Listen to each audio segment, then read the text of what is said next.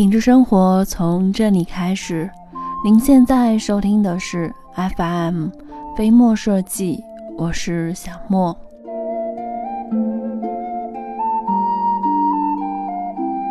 风水上对于进门处是非常重视的，因为进门是一个家的第一面。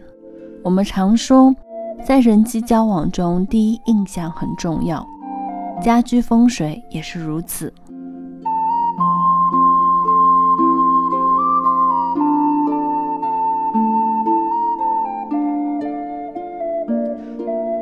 为了降低成本，最大限度的利用空间。现在很多的小区在设计的时候，都会在进门的地方设计厨房和卫生间，但这样其实很不好。一是从人们的习惯上来讲，一进门就挨着厨房和卫生间不够美观；二是从风水学上来讲，进门的时候呢，应该先见到客厅，这样才有利于家丁兴旺、鸿运昌盛。二。厕所和厨房不能够正对门，这个撇开风水来说，人们在审美的习惯上也不会接受这样的。另外，从门的包围结构来说，如果卧室的门和大门是正对着的，呈现相冲的形式，这样不仅不利于夫妻的关系，对外做事的时候也会受到影响。俗话说，家不和则万事不兴嘛。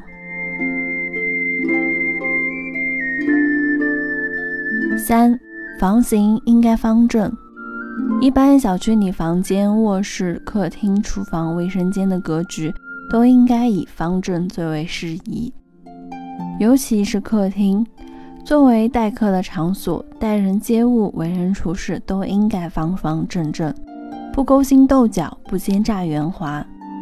户型不够方正，则缺少浩然正气。如果是围观的，容易走上歪路，如果是从商的，容易遭小人的算计。我想这两者之间，大家肯定都不愿意。所以在选购的时候呢，可以稍微留意一下你所选购的房型。四，卧室里的镜子不可以乱放，镜子对着床会造成精神恍惚，思路不够集中。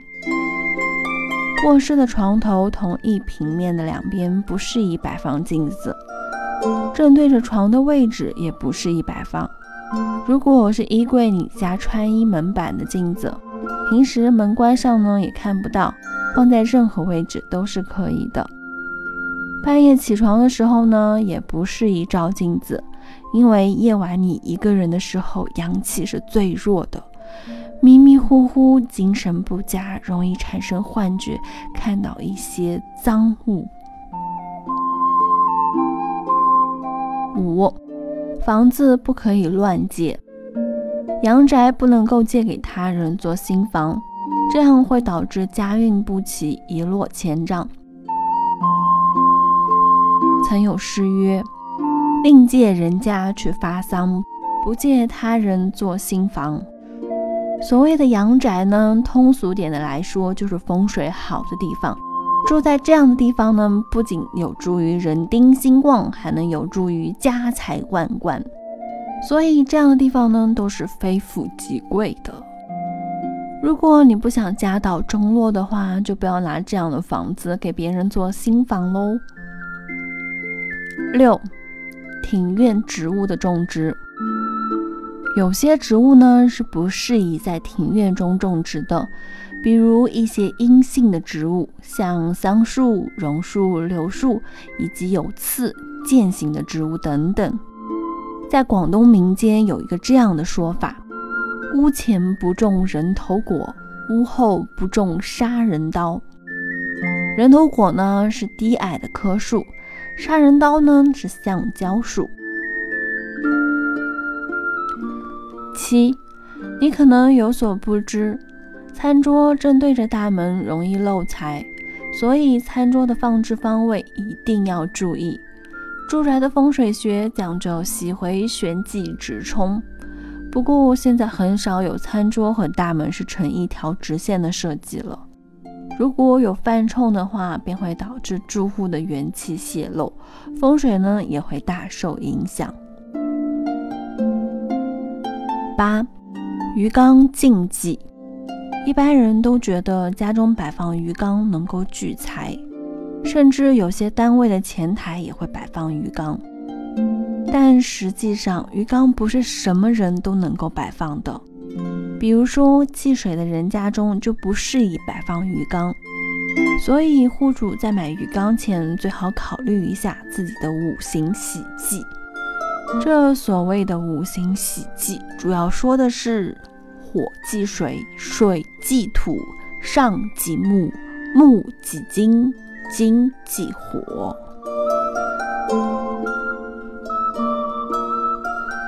九，床的正上方的屋顶不适宜有吊灯。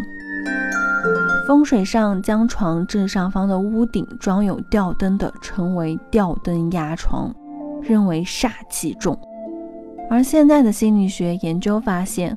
床正上方的屋顶如果装有吊灯，确实会给人以心理的暗示，增加人的心理压力，影响内分泌，进而引起失眠、噩梦、呼吸系统等疾病。十，卧室的面积不适宜过大。古代风水理论指出，屋大人少为凶相。认为大房子会吸人气，而人气呢，主要指的是一个人的精气神。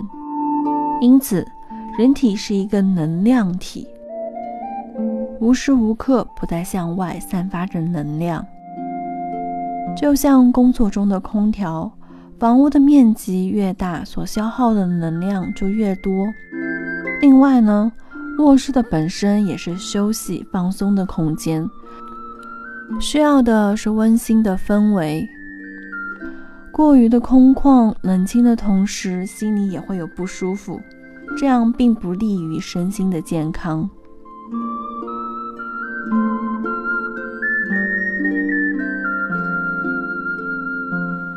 好了，本期到这就结束了。那在节目的最后，还是希望大家能够订阅、点赞、转发、分享。周一至周五同一时间定期的收听。另外呢，如果你有想和小莫分享的心情，或者是想和小莫说说你在生活中的一些居家经验，都可以在下方的评论区给小莫留言。当然，如果你在装修上遇到了什么麻烦，也可以在微信的平台给我们的团队留言，微信号直接搜索。合肥飞墨设计这六个汉字，我们期待您的发言。嘿，我想只有你懂我了。我每个眼神都在说话，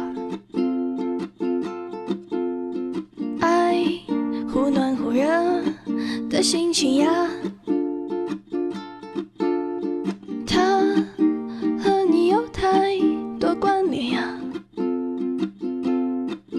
于是我想放声歌唱，可是我却，我却，我却唱不了一首欢乐的歌，等不到一个合适的人，喝不下一杯凉掉的茶，救不起一艘沉没的船，写不了一首深情的歌，忘不掉一个离开的人。容不下一口寂寞的烟，修不好一根断掉的线。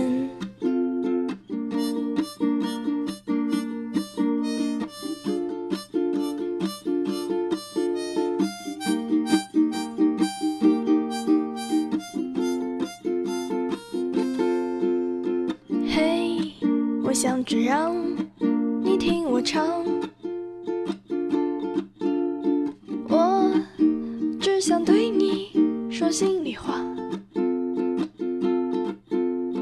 爱，所以不愿失去你呀。那我是不是该拥有你呢？于是我想放声歌唱，可是我却，我却，我却唱不了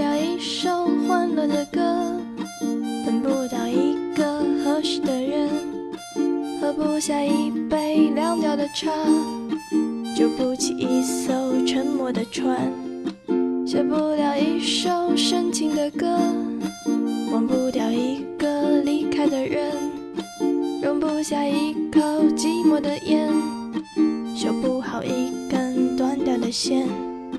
哒哒哒哒。